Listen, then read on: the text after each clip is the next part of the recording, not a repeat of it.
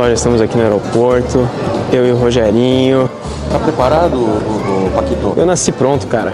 É o seguinte, a gente vai descer em Frankfurt, trocar de avião e chegar lá na Polônia. Capital da Polônia, Paquito, você sabe? Cracóvia, cara. Você estudou? É lógico que eu estudei. População.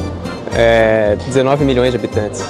Como eu estudei, eu vou imaginar que você está certo. Então a gente se encontra daqui a pouco dentro do avião. Isso aí. Depois desse nosso rango. mais. Não era para ter colocado Não era, não era. Você atrapalhou todo o meu vídeo, mas tudo bem. Eu, pelo meu cartão, eu consigo aqui, tive que pagar uma grana aqui. Exato. E eu tô aproveitando bem, você tá vendo aqui, pelo almoço mais aleatório da história do universo. Ó, pão de queijo, pizza de calabresa, vinho e Coca-Cola. Isso vai fazer um mal, cara. Vai bater um. Mano, no avião eu vou fazer um estrago, velho.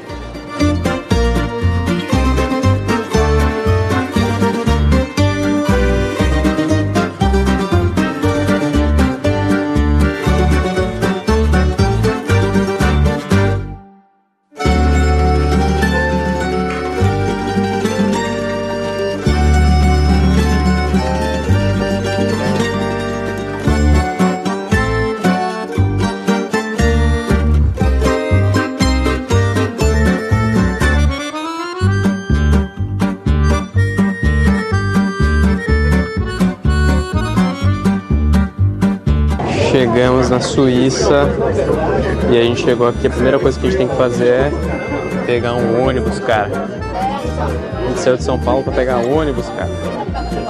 A cara do Vilela de felicidade.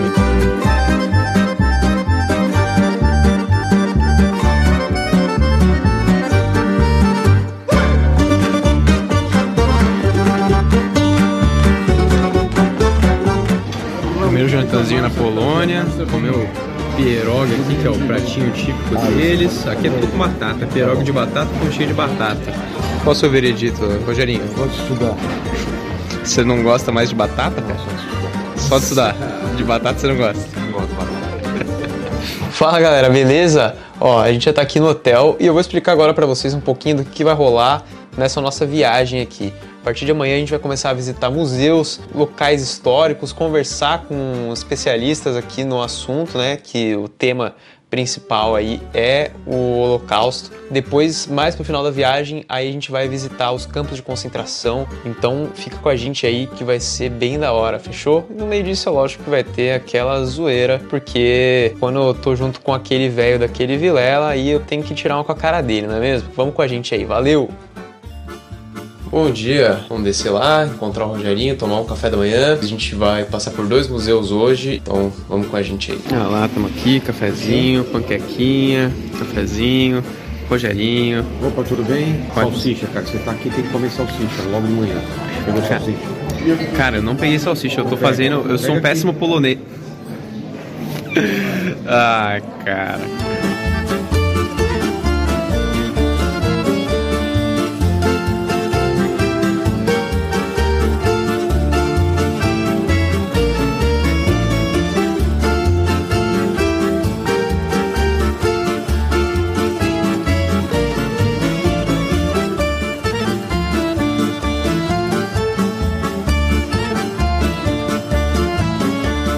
É, nós estamos no antigo orfanato do Janusz Korcia, que era um educador no começo do século passado. Ele tinha toda uma técnica diferente de, de criar um orfanato, onde as crianças tinham participação, as crianças ajudavam sua própria administração. E quando começa a guerra, era um orfanato só de crianças judias, o Janusz também era judeu. O orfanato teve que ir para o gueto de Varsóvia, Lá ficou ainda mais alguns anos, até que todas as crianças do gueto foram levadas para os campos da morte, foram assassinadas. E o Janusz seguiu com as suas crianças. Foi dada a opção de ele não precisar ir, mas ele falou que não ia abandonar as crianças e entrou no vagão junto com as 200 crianças que viviam nesse orfanato.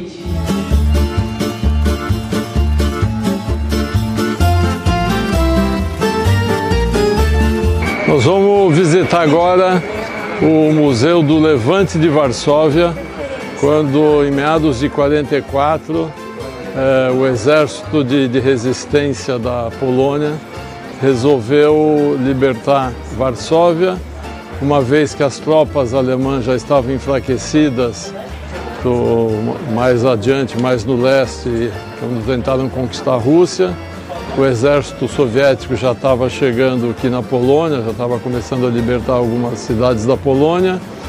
Então eles aproveitaram que o exército alemão estava mais fraco, os soviéticos chegando, para fazer o levante de Varsóvia. A destruição foi muito grande, o exército acabou tendo que se render porque Stalin tinha parado suas tropas do outro lado do Vístula, mas ficou esperando que os alemães destruíssem Varsóvia, porque ele também queria destruir Varsóvia. Então, uh, Varsóvia foi destruída pelos alemães, os soviéticos ficaram esperando a gente vai ver nesse museu que 85% de Varsóvia foi destruído, é, é impressionante, tudo em ruínas. Centenas de milhares de poloneses morreram, o exército uh, de resistência acabou se rendendo, mas três meses depois o Stalin mandou cruzar o rio Vístula e ocupar Varsóvia para valer e os alemães já tinham fugido, já tinham já estavam voltando para defender seus próprios territórios. É uma história dramática, é morte, é destruição,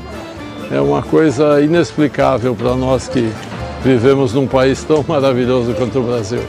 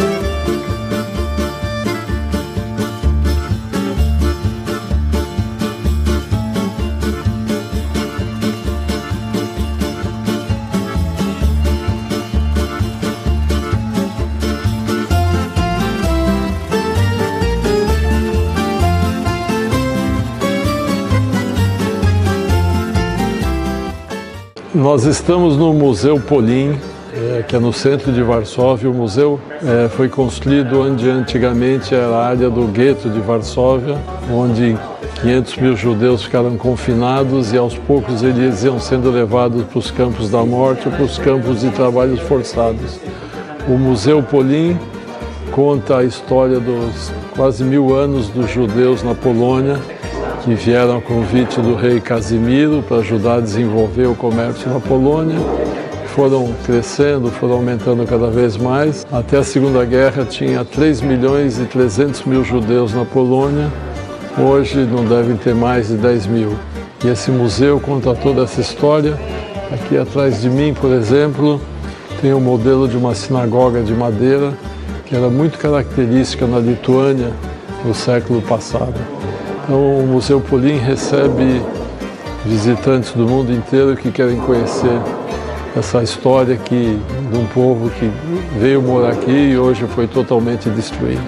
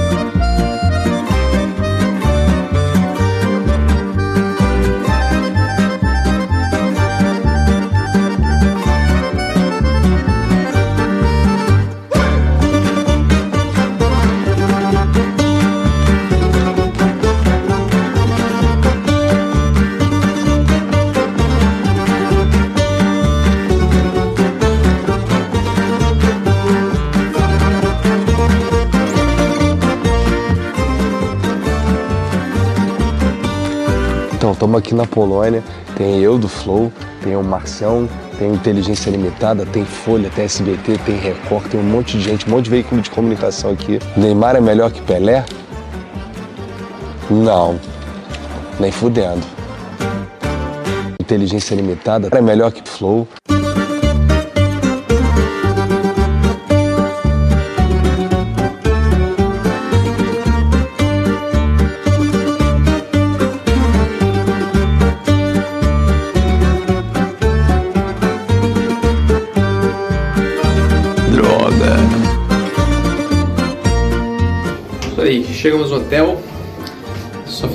Paradinhas lá no quarto, dei umas paradas no drive.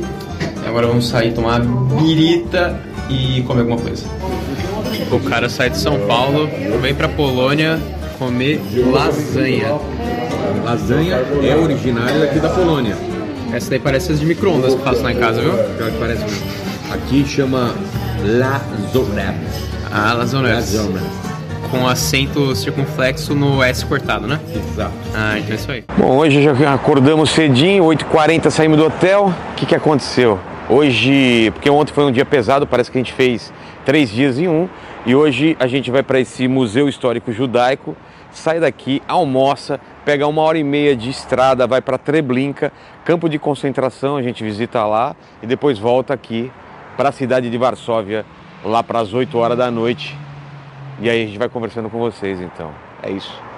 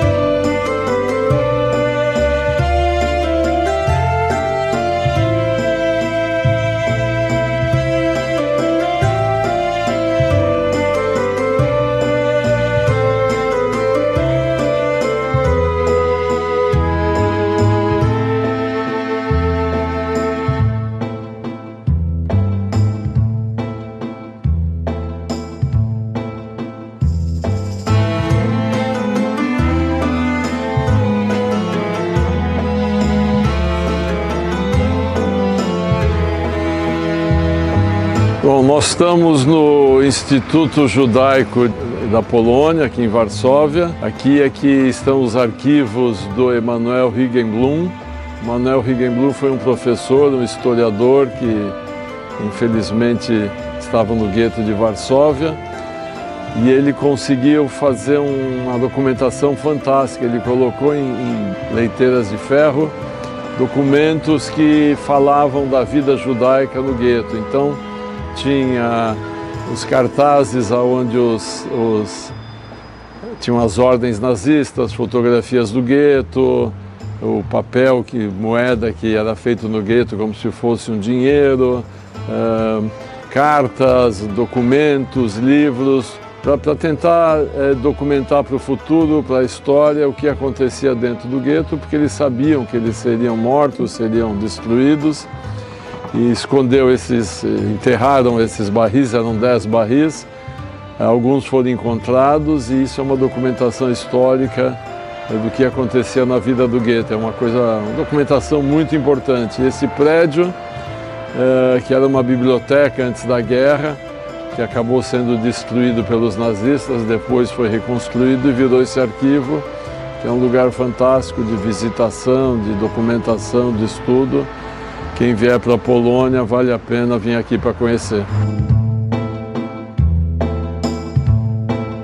Dia 2, segunda parada do dia, estamos aqui no Museu de Treblinka. A gente viajou uma hora e meia de Varsóvia até aqui.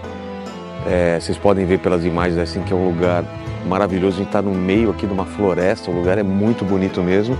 E onde aconteceu o horror aqui que a gente não vai poder ver porque foi totalmente desmontado o campo de concentração. Tem um museu e a gente vai ver o que sobrou disso daí. Parece que tem umas pedras, uns, algumas coisas que lembram do que aconteceu aqui. A gente vai entrar agora nessa parte do museu onde tem uma, uma miniatura de como era o campo, como funcionava aqui. Mas basicamente aqui é perto da, da ferrovia, os trens descarregavam os judeus aqui, eles iam direto para a morte. Então hoje parece que vai ser um dia bem pesado aqui. Vamos ver.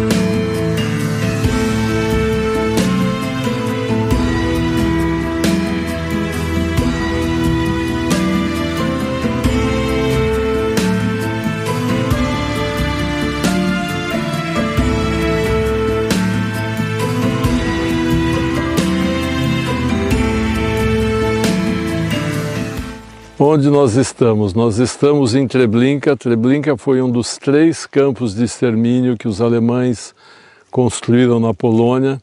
O alemão é muito organizado. Eles têm o campo de trânsito, que é onde eles colocavam os judeus para saber para onde eles iam. Campo de concentração, que é como se fosse uma prisão. Campo de trabalhos forçados, que era para os escravos trabalharem. E campo de extermínio. Campo de extermínio tinha como único objetivo matar as pessoas que chegavam aqui. Nós estamos em Treblinka, que foi o maior campo de extermínio construído pela Alemanha nazista em território polonês. Aqui o processo era muito industrial, muito bem organizado. O trem chegava, os judeus saíam dos vagões, eram levados para barracões onde tinham que se despir, deixar seus pertences, dizendo que eles iam tomar banho para depois serem transportados para outras cidades, enfim, eles tiravam eles de uma cidade, traziam para cá para dizer que depois eles iam para outros lugares para trabalhar, o que era uma grande mentira. Os judeus seguiam por um corredor e aonde eles tinham até uma placa que dizia o caminho do paraíso, o caminho do céu, que era uma ironia muito grande dos alemães. Quando eles passavam por esse corredor, por esse caminho, eles acabavam em câmaras de gás, mas não de concreto e sim de madeira. O gás que entrava nessas câmeras era de motores a diesel que matava as pessoas por intoxicação.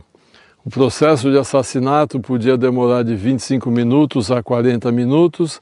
Agora, todo o processo do vagão parar, as pessoas saírem dos, dos vagões, tirar a roupa e entrar nesses, nesses, nesses barracões de, de gás, levava no máximo duas horas e meia, três horas, para que tivesse uma produtividade muito grande. Os campos eram estudados para matar o maior número de pessoas possível no menor tempo com o menor custo, como se fosse realmente uma indústria preocupada com a, com a produtividade. Um dos principais comandantes, Treblinka teve três comandantes. O principal comandante que ficou mais tempo e matou mais pessoas era Franz Paul Stangl. Stanga era um austríaco que trabalhava na polícia, depois entrou para o partido nazista e acabou se virando comandante aqui. Ele que organizou e fez o campo funcionar dessa maneira perfeita. Stangl fugiu para o Brasil, foi preso na Volkswagen, foi extraditado para a Alemanha, julgado e condenado à, à prisão perpétua, mas morreu dois anos depois de infarto. Aqui, como a gente pode ver no campo, essas uh, centenas de pedras representam lápides de, de, de, de, vítimas desconhecidas, porque não tem os registros de todo mundo que morreu aqui. Algumas lápides têm nome das cidades de onde as pessoas vieram. Na entrada do campo tem outras pedras que é o nome dos países de onde vieram. Para a gente ter uma ideia da, da loucura que foi o Holocausto, de tudo isso, nós estamos no, no, centro da Polônia, vinha gente da Bélgica, vinha gente da França, da Grécia, dos Balcãs. Os alemães traziam judeus de todos os cantos da Europa para serem assassinados. Quer dizer, por que não assassinar onde eles já estavam, que era mais próximo? Talvez só eles podem explicar. Então, é, é, isso aqui hoje é um, é, um, é um memorial, é um monumento, é uma recordação onde a gente sabe que 850 mil pessoas foram assassinadas. É como se fosse um dos maiores cemitérios do mundo. Uma coisa que chama muito atenção, e nós vamos mostrar agora para vocês, é o silêncio absoluto que tem aqui. Eu, eu, primeira vez que eu vim foi em 2007, eu já percebi isso. Quando não tem ninguém, quando está vazio, a gente não ouve absolutamente nada, não ouve as árvores se mexerem, não ouve passarinhos, não, não tem nenhum barulho aqui. O silêncio em Treblinka é impressionante.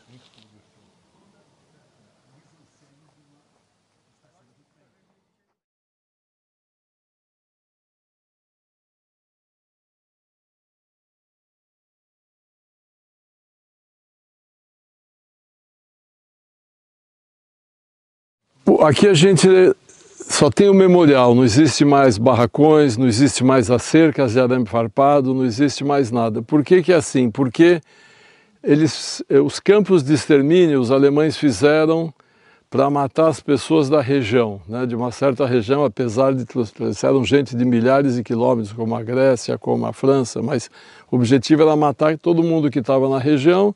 Depois que matasse, o campo não tinha mais utilidade.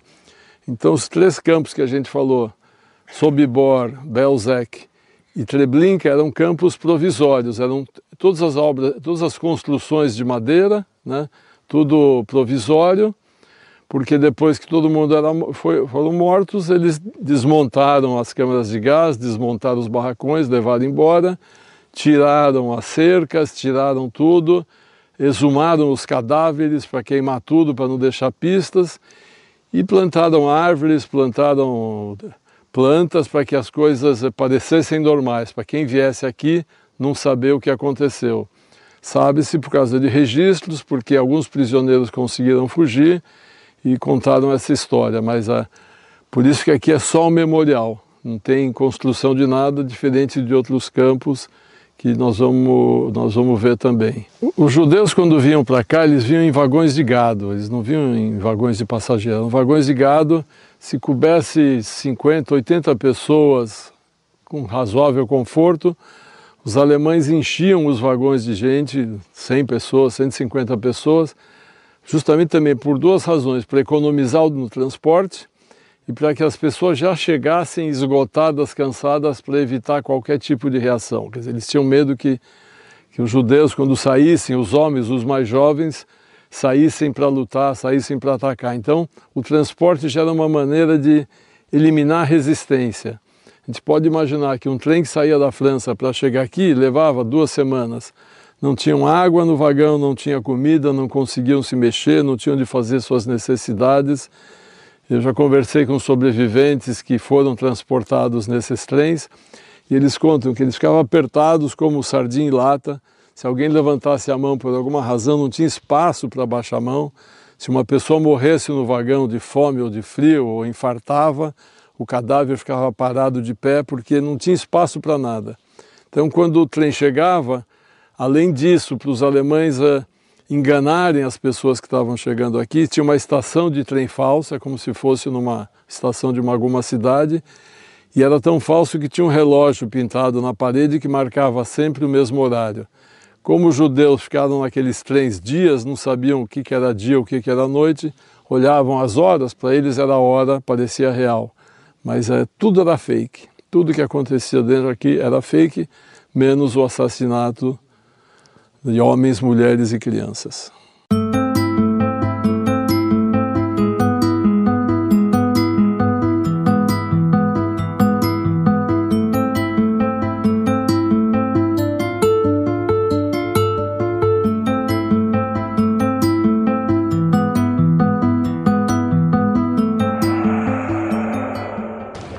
Oi galera, estamos aqui hoje em Lublin, no campo de Majdanek, e é o terceiro, quarto dia já, não sei, eu já perdi as contas. Eu ver só aqui pra vocês verem melhor.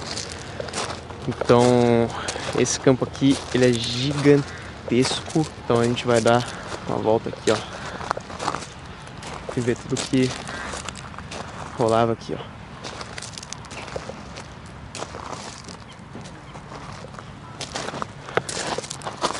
Voilà.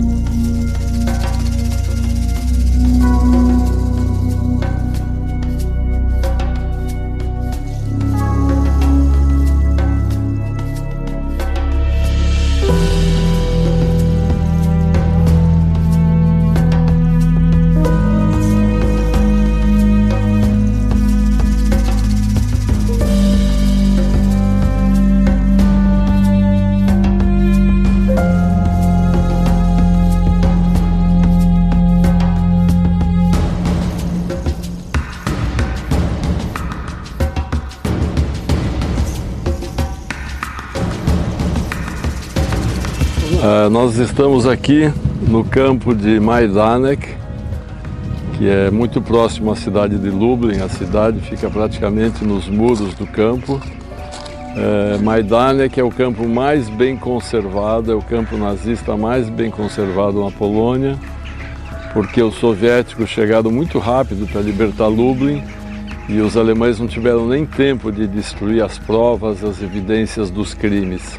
Majdanek é um campo que chegou a receber 150 mil prisioneiros, é, eram prisioneiros de guerra inicialmente, poloneses da resistência, acabaram chegando, passando aqui mais de 60 mil judeus, praticamente todos os judeus foram mortos, dos outros prisioneiros uma grande parte escapou. É, os judeus eram usados como mão de obra escrava, é, tratado com as piores condições.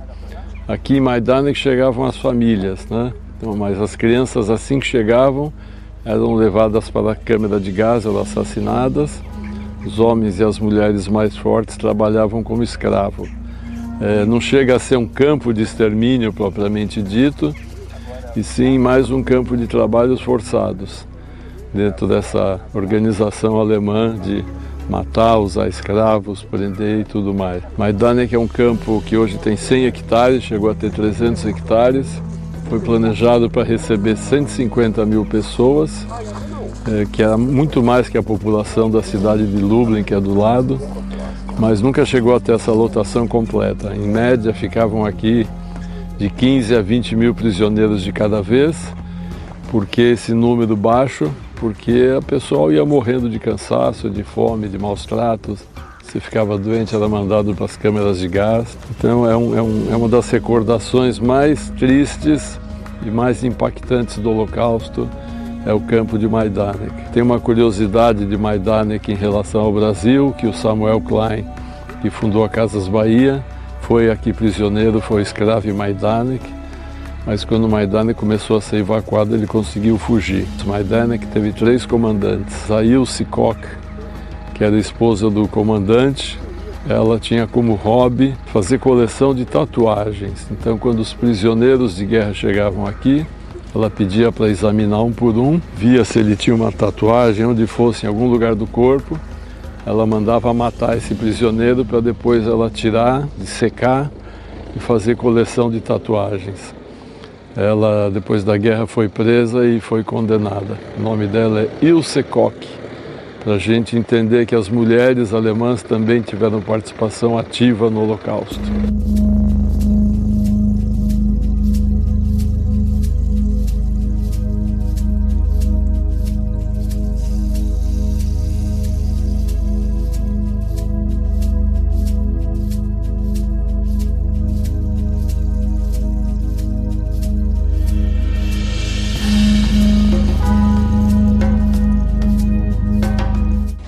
Galera, explicar aqui para vocês como que funcionava aqui.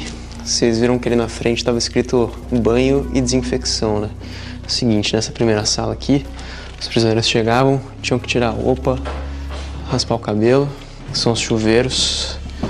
Eles tomavam banho aqui, banho entre aspas, né? Porque não tinha sabonete, não tinha nada. Então, os chuveiros aqui em cima, que os alemães eles jogavam água aqui mas ou eles jogavam muito quente ou muito gelada para incomodar o máximo possível os prisioneiros. Saindo aqui do chuveiro, tem essa sala onde eles faziam a desinfecção das roupas e eles usavam o mesmo gás que eles usam na câmara de gás para desinfectar as roupas. Então, se você olhar aqui no teto, tem essa cor azulada que é do gás que eles usavam, que deixava assim, ó. Inclusive aqui essa sala onde eles guardavam as latas. E ali mais pra frente tem a câmara que eu vou mostrar para vocês.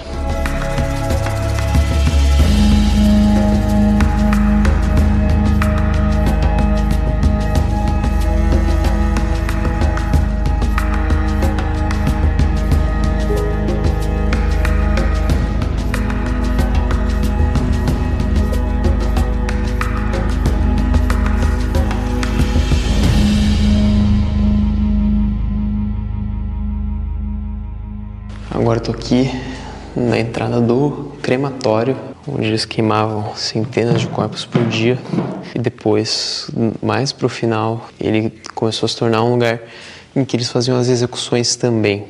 Aqui, essa primeira sala, tem o sarcófago, onde eles jogavam as cinzas que restavam aí dos corpos dos judeus que eram assassinados aqui. E aqui nessa sala estão os fornos que eram utilizados aqui. Então eles jogavam os corpos aqui, do outro lado eles tiravam as cinzas e jogavam ali no sarcófago.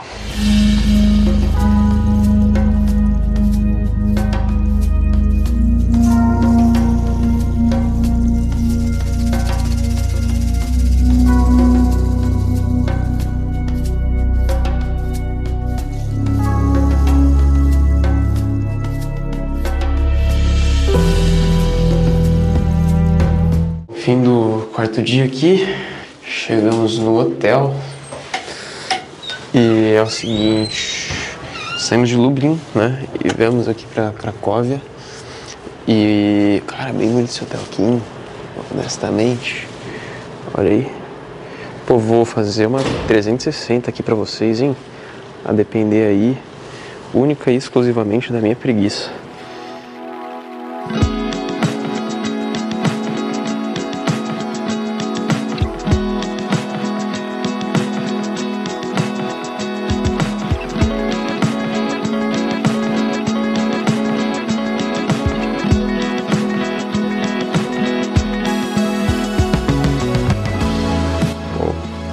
Aqui é bem bonitinho também, viu? Quer ver? O banheiro é bem chique, inclusive. Ah, mano. Porra, bonitona, velho. Olha. Pá. Salve.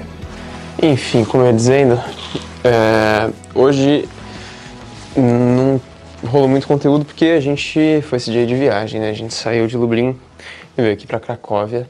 Mas no meio do caminho teve uma paradinha que eu vou mostrar pra vocês agora. É basicamente uma casa em que poloneses aí abrigaram judeus aí durante o período da guerra.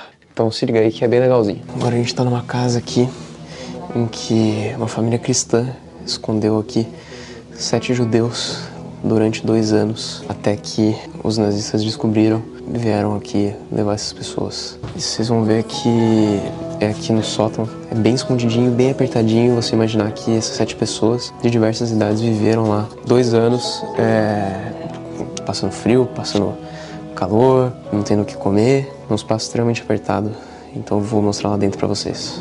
Olha só, tem que subir aqui pro sótão, mas aí esconderijo aqui, ó. Tem que tomar cuidado aqui, tem um, uma viga, os fenos aqui, um aroma de estrume de cavalo. E aí tá vendo aqui é bem apertadinha essa entradinha aqui, ó, escondidinha. Eles entravam aqui, ficaram aqui durante dois anos, nesse passinho bem apertado. Eu que não sou um cara dos mais altos, assim como nosso querido Rogerinho Vilela, não consigo ficar de pé aqui e ainda tem umas vigas aqui em cima. Eu já bati a cabeça. Muito calor aqui dentro, hoje que tá um dia quente. Nos dias frios, com certeza aqui ficava geladaço. Já sei, vou fazer uma imagem 360 aqui. Acho que vai dar pra perceber legal aqui. Vocês vão ver, vai ficar legal. Quer dizer, vai ficar claustrofóbico. Mas vai dar pra ver, entender legal como que é o espaço aqui.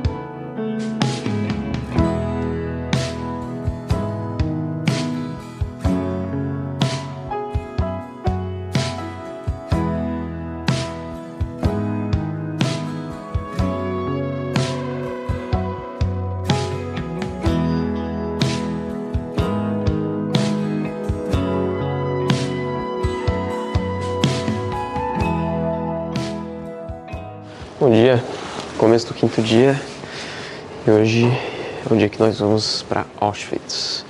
Mas antes de mais nada, tomar um café da manhã e a gente vai dar um rolezinho no centro da cidade enquanto a galera tá dormindo.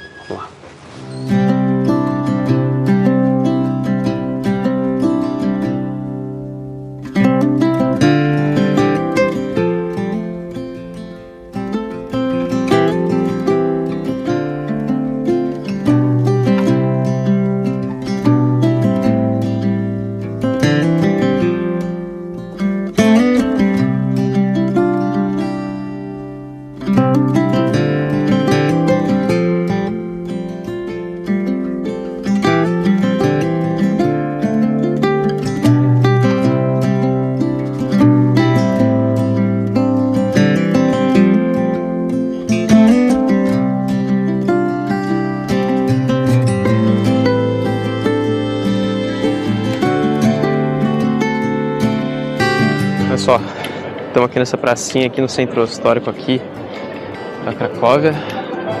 Olha só. Cozinha. Que bonitinho que é aqui, né?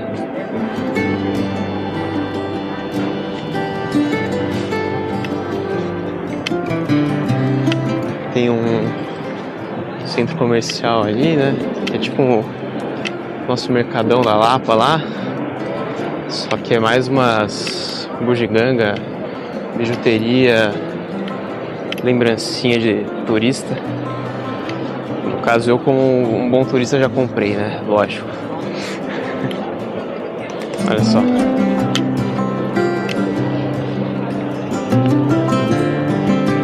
Legalzinho, né?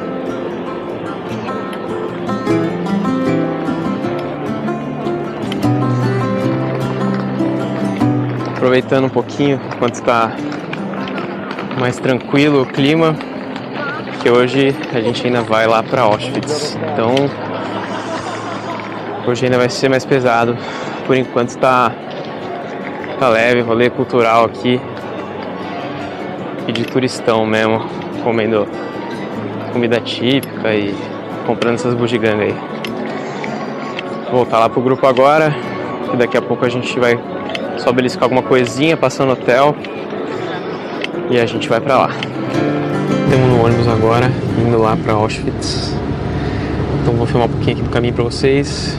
E olha só, a gente não conseguiu almoçar.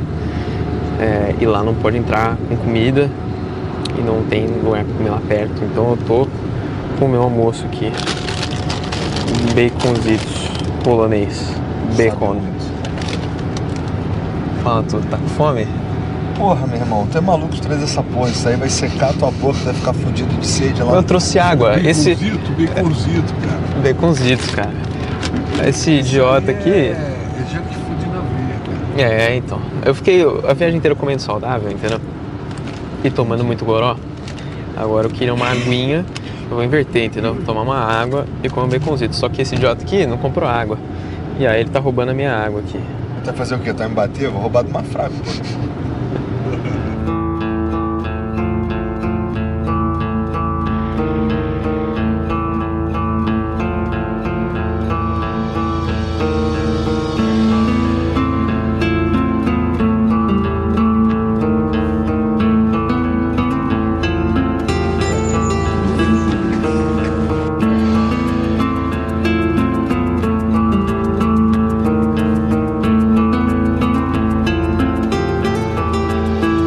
Viagem chegou em Auschwitz-Birkenau. Auschwitz é um ícone, é um campo mais conhecido, apesar de não ser o único campo que os nazistas fizeram na Polônia. É, Auschwitz era um campo de concentração, um milhão e meio de pessoas passaram por aqui, É, a grande maioria é, foi morta no campo vizinho que é Birkenau e a outra parte trabalhou como escravo para morrer até exaustão. Trabalharam nas fábricas alemãs, Siemens, Volkswagen, Bayer, Oetker, tantas fábricas alemãs que usaram mão de obra escrava. Nós vamos fazer uma visita aqui em Auschwitz, um lugar que recebe 2, 3 milhões de pessoas por ano. A gente não vai poder ter tempo de parar muito nos lugares, mas a gente vai conseguir dar uma noção geral para vocês o que vocês vão ver aqui. Por exemplo, em Auschwitz tinha uma prisão dentro de uma prisão. É, para quem tentava fugir, ou para quem roubava comida, ou quem fazia alguma coisa errada, ou era executado ou ia para essa prisão dentro de Auschwitz. E eh, a gente vai ver celas de um metro quadrado, onde botavam três, quatro prisioneiros para passar lá alguns dias sem água, sem comida, apertados, não conseguiam nem se mexer, nem sentar. A gente vai ver também o prédio onde o Mengele, o famoso pseudo-médico nazista, fazia suas experiências horrorosas. Ele tinha fixação, inclusive, com gêmeos. Ele pegava os gêmeos quando chegavam aqui em Auschwitz, levava para o laboratório dele, porque achava que conseguia transplantar o braço de um gêmeo para outro. É claro que os dois acabavam morrendo com dores atrozes. Ele fazia transplantes de órgão, achando que ia dar certo.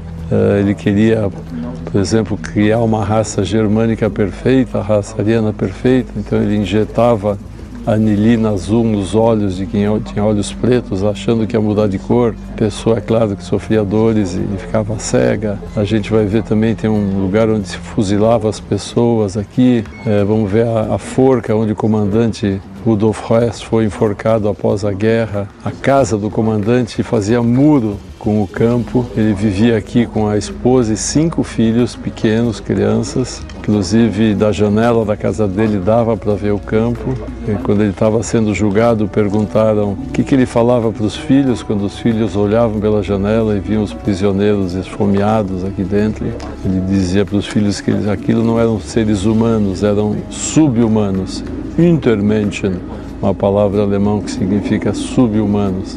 Então, para os alemães, os judeus não eram humanos, tinham que ser exterminados. Os alemães queriam acabar com todos os judeus da face da terra, tinham um ódio contra o diferente, o ódio contra quem pensava diferente. Eles achavam que os judeus então eram diferentes, tinham que ser mortos. Uh, a gente vai ver em Auschwitz também umas coisas muito, muito tristes, muito difíceis, que são os galpões onde a gente vai ver muito cabelo, muito cabelo, porque eles raspavam os prisioneiros que chegavam uh, e os cabelos eram vendidos para fazer forro de tanque de guerra, forro de banco de submarino, material térmico em submarino. A gente vai ver centenas de milhares de pares de óculos, sapatos e barbeadores e brinquedos e roupas. Tudo isso era roubado dos judeus, era reformado, limpo e mandado para os alemães usarem. Tudo dos judeus era roubado e, e aqui é um centro que mostra muito isso. Depois que o judeu era assassinado, eles arrancavam os dentes de ouro, se a pessoa tinha algum dente de ouro. As gerações mais novas não sabem disso, mas antigamente um um implante, uma obturação, um dente novo era feito de ouro, não existia a tecnologia de hoje. Então eles matavam os prisioneiros. Depois de matar os prisioneiros, arrancavam os dentes de ouro e também quilos e quilos de barras de ouro foram encontradas, feito de dentes humanos. Alguns prisioneiros engoliam um diamante, engoliam uma joia, porque achavam que poderia depois usar isso para comprar comida, pagar algo, então eles também abriam os cadáveres para ver isso tudo. Quer dizer, aqui se existe o inferno, o inferno se chama Auschwitz. O inferno não está lá embaixo, o céu não está lá em cima. O inferno está aqui em Auschwitz. É o pior lugar da face da terra. É um lugar onde um milhão e cem mil judeus foram mortos, um lugar onde um milhão e meio de pessoas trabalharam exaustivamente 12 horas por dia, sete dias por semana, comiam uma fatia de pão, tomavam uma água quente escura que os alemães diziam que era sopa. Então, pessoal, nervos de aço, fiquem firmes, porque nós vamos ver o horror e o horror existiu. Além de toda a tortura, de todo o sofrimento, de toda a desgraça que tinha aqui, os alemães também eram sádicos. Não bastava matar, eles tinham que torturar, tinha que humilhar os judeus. O que, que eles faziam?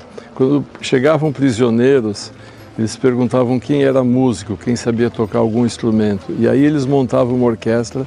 A orquestra ficava mais ou menos aqui onde a gente está.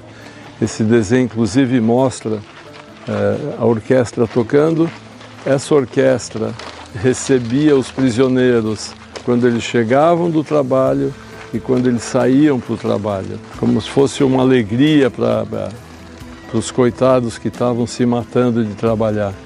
E quando a gente vai para o portão, em todos os campos de concentração alemães, é, não bastava a tortura, não bastava a fome e a morte, os alemães também eram sádicos, eles queriam humilhar os prisioneiros. Então essa frase que a gente vê aqui no portão Arbeit macht frei, que significa o trabalho liberta. Em todos os campos de concentração tinha isso, era uma ironia. Eles diziam para os prisioneiros que se eles trabalhassem, eles seriam livres. O único jeito de ser livre num campo alemão era morrer.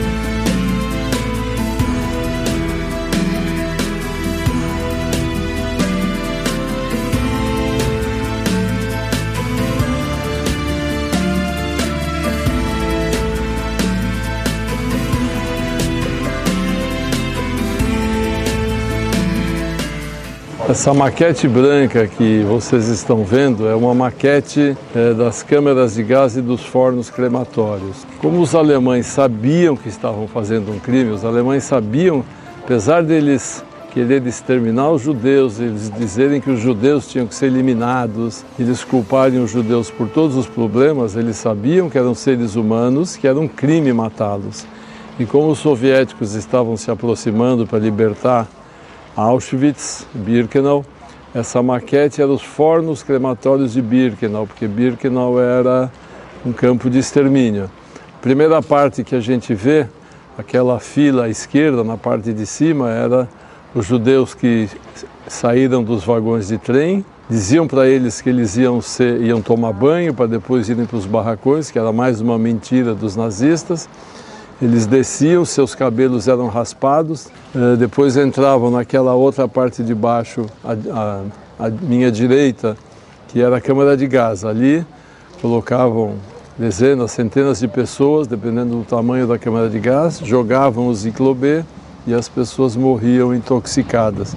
Depois os cadáveres eram levados pelos Sonderkommandos, eram outros prisioneiros judeus obrigados a fazer um trabalho que era segundo poucos sobreviventes do som do comando, eram os piores trabalhos, porque eles tinham que retirar os cadáveres, às vezes encontravam familiares, amigos entre os cadáveres, subiam para ir para os fornos crematórios, onde tudo virava cinzas para apagar os rastros. Isso tudo foi explodido. Como eu falei para vocês, por que, que raspavam os cabelos? Porque até os cabelos dos judeus eram aproveitados.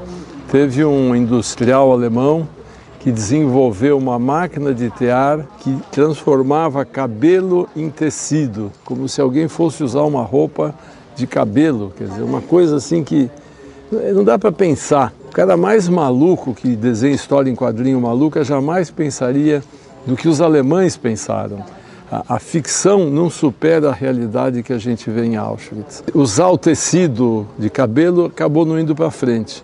Mas o que, que eles faziam com os cabelos? Porque foram encontradas toneladas de cabelos aqui.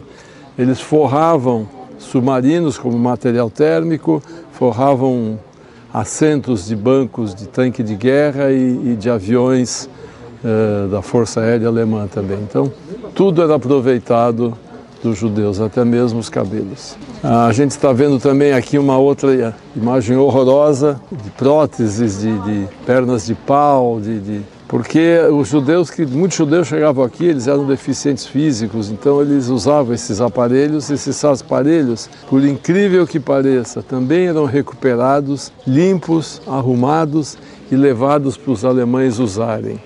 A gente vê também pilhas de sapatos que eram reformados e vendidos na Alemanha, barbeadores, panelas, tudo que uma pessoa tem na sua vida, né?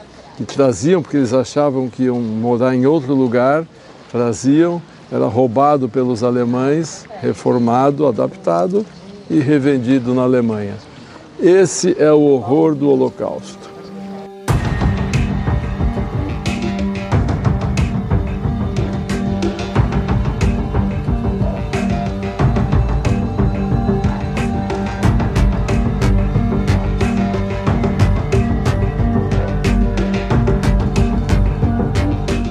Aqui atrás de mim era a pequena câmara de gás e forno crematório de Auschwitz. Auschwitz não era um campo de extermínio, era um campo de trabalhos forçados. Mas, como os prisioneiros ficavam doentes ou machucados ou fracos, para apressar o processo, os alemães traziam eles para essa câmara de gás, eram asfixiados com o Zyklon B, depois seus corpos cremados, que também tinha forno crematório. E antes de entrar na câmara de gás, pela outra porta, a gente viu aquela forca, é aquele gancho, né, aquela estrutura de madeira com gancho, Ali foi enforcado Rudolf Hess, que foi um dos principais comandantes de, de Auschwitz. Depois da guerra ele foi preso, julgado, condenado à forca e os poloneses fizeram questão de enforcá-lo aqui, em Auschwitz, onde ele fez tanto mal. Então lá ele ficou pendurado, felizmente.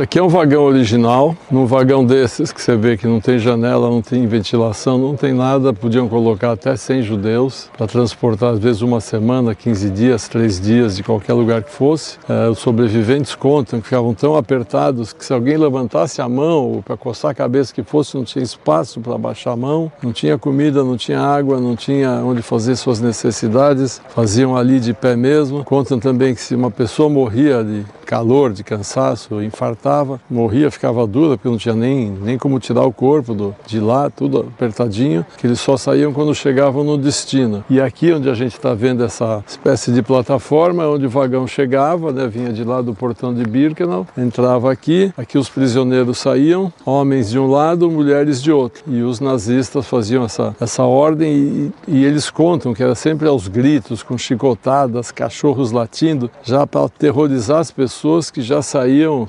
semi-mortas do vagão. Quem tinha força para virar escravo ia para uma parte do campo. Quem não tinha força, os mais velhos, já iam para as câmeras de gás, que fica lá no fundo mais 500 metros. Eram mortos e depois seus corpos cremados.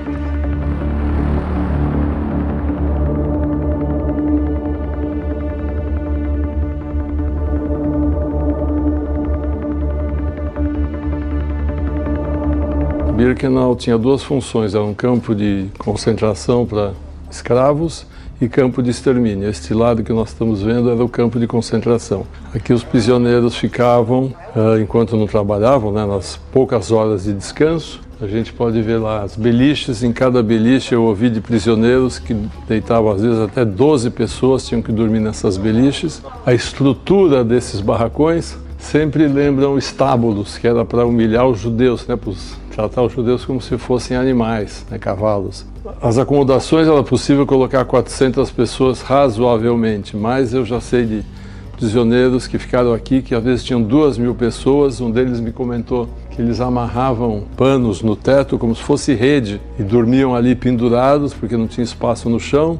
Às vezes não tinha não tinha mais beliches também, eles se encostavam na parede, abriam as pernas iam fazendo fileiras de pessoas, um encostado no outro para descansar, dormir, o que fosse. É, tinham que fazer as necessidades ali, então a gente pode imaginar o que, que era isso, sem janela, um calor infernal no verão, um frio infernal no, no, no inverno, o cheiro que era isso, o fedor, portas ficavam trancadas para nenhum prisioneiro fugir. É, toda essa loucura que os, os, alemães faziam não tinha limite. Que eu sempre falo, isso aqui é além da imaginação.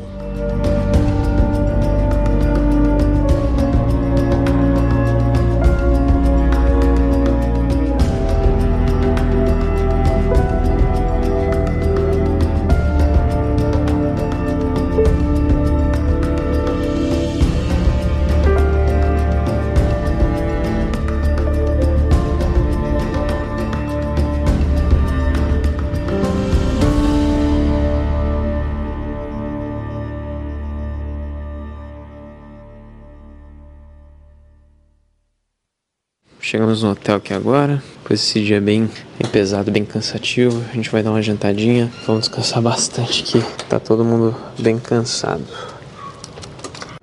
Sexto dia, eu acho. Não sei, eu perdi as contas, mas acho que é assim sexto dia. Ontem foi um dia absurdamente cansativo, então é, hoje eu pulei um passeio que a galera tá fazendo agora. E eu resolvi dormir um pouquinho mais. Vim aqui tomar meu cafezinho. Prato bonitão do Bruninho. Bruninho, o que, que tem nesse prato aí? Que... Tô em dúvida, o que, que é isso aqui, ó, no fundo aqui, ó? Esse aqui, eu acho que é um ovo. Ah, Descobri agora. Tá bonitaço, cara. Olha lá.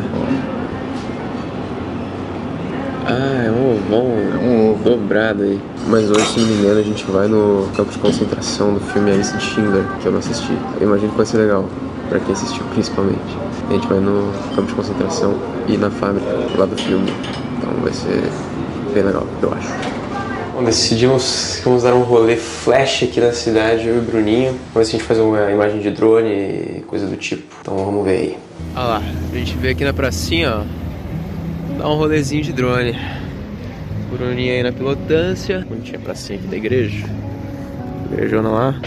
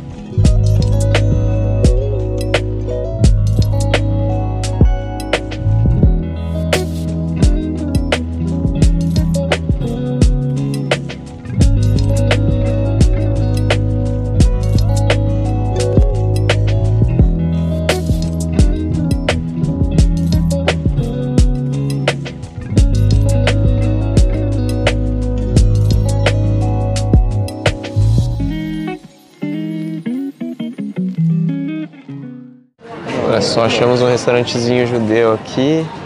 A gente vai comer um kebab. Que bonitinho, né, cara? Mas imagina. Luzinhas e tal, ó. Olha só. Bonitão, hein? Seguinte, galera, eu tô aqui na frente do museu da fábrica de Schindler e aí eu esperava fazer alguma coisa lá dentro, gravar bastante assim, pegar um depoimento, algo do tipo. Porém, não pode filmar lá dentro, só pode tirar algumas fotos, então vou passando as fotos aí pra vocês. E assim, talvez eu em algum momento tenha fingido que eu estava tirando fotos, na verdade gravei alguma coisa, mas isso, isso aí não sei, é, é mentira. Na verdade eu tirei foto por foto e juntei 30 fotos num segundo só e ficou parecendo um vídeo, é isso que eu fiz, tá? E aí é o seguinte, para quem não conhece, é, Schindler, ele foi um cara que tinha uma fábrica aqui e ele começou a pegar mão de obra é, dos judeus que estavam em campo de concentração, primeiro com o propósito de ter mão de obra barata ou gratuita, né? Só que ele, com o tempo, ele transformou isso é, numa coisa de tentar salvar a vida deles, na verdade. Então ele foi pegando cada vez mais funcionários de dentro do, dos campos de concentração. Quando chegou no, no final da guerra, ele pegou todo o dinheiro dele e ele chegou no, no campo de concentração, que era do lado da fábrica dele, e ele falou assim: Eu vou comprar todos os judeus que meu dinheiro conseguir comprar. Na verdade, ele estava comprando a liberdade deles, né? Eles contam mais sobre a história antes disso, de quando os nazistas chegaram aqui, como eram os guetos e o que eles foram fazendo com o povo judeu. E depois tem essa parte que eles falam de Schindler, inclusive vou mostrar aí a famosa lista de Schindler, que ele na verdade não tinha uma lista física, né? Mas ele meio que tinha registro assim de, de todos os funcionários da fábrica, então tem essa parte aí com os nomes de todos os judeus que ele conseguiu salvar aí. Nas imagens lá do Museu de Schindler, tinha uma imagem lá de uma galera sendo expulsa do gueto levando cadeira nas costas. Então aqui tem esse memorial aqui com essas cadeiras vazias, que é uma homenagem a todas as vidas dessas pessoas aí que foram perdidas. Então tem essas cadeiras aqui nessa pracinha simbolizando isso. Agora meio que acabou o trampo. Agora é férias. A gente vai só dar uma descansadinha e vamos de rolezinho.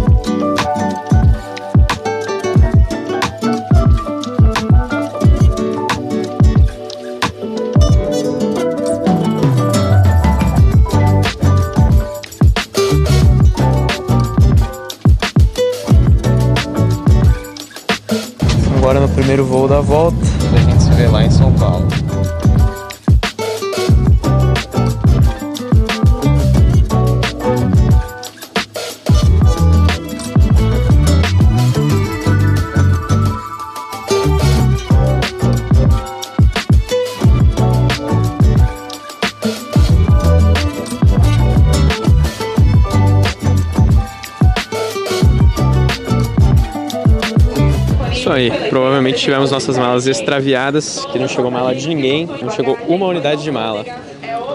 É duro, hein? Viagem de 10 dias pela Polônia, fomos para Varsóvia, Cracóvia e outras cidadezinhas. Vocês já acompanharam tudo aí. Foi uma experiência fantástica. É a segunda vez que eu vou para Polônia, mas é a primeira vez que foi essa viagem imersiva e pesada, né? Vocês viram? Cara, as coisas estão lá para serem lembradas. É, a maior parte das coisas, das construções, dos barracos do, do, e das casas de alvenaria estão do jeito que estavam. E aí você pode se achar, pode se perguntar por que que tá daquele jeito, né? Se uma coisa tão horrível dessa não deveria ser derrubada e esquecida. Mas acho que não, acho que é bom ir lá, as pessoas terem a ideia de que isso aconteceu não faz muito tempo e tem muita gente aí querendo que volte isso. Então é um absurdo e foi legal. Tinha uma agenda bem pesada, pega ônibus, vai para outra cidade, entrevista aí um cara e vai para outro campo de concentração, mas pelo menos teve a parte também de conhecer o pessoal da, da Record, do SBT, da Folha de São Paulo, do Estadão, e a gente trocou muita ideia sobre isso. Então, além de ver aqui as coisas, vão ler as matérias que vão sair nessas televisões e nos jornais. Valeu, fiquem com Deus, é isso daí. Beijo no cotovelo, tchau. E aí, terráqueos, o que vocês acharam desse quadro novo aqui no nosso canal? Comenta aí o que você achou e se você curtiu, é lógico, dá aquele like e compartilha com seus amigos porque assim você ajuda a gente demais para trazer mais conteúdos como esse aqui para vocês, fechou? E eu queria agradecer aqui demais ao Márcio Pitiliuk, ao Memorial do Holocausto e ao governo da Polônia, que foram as pessoas que organizaram essa viagem maravilhosa e que convidaram a gente para criar esse conteúdo aqui para vocês. E lógico, se você ainda não assistiu os episódios que o Márcio participou aqui no nosso podcast, cara, você tá perdendo. Então corre lá, são dois episódios incríveis, vale muito a pena você assistir. Então é isso aí. Beijo no cotovelo e tchau!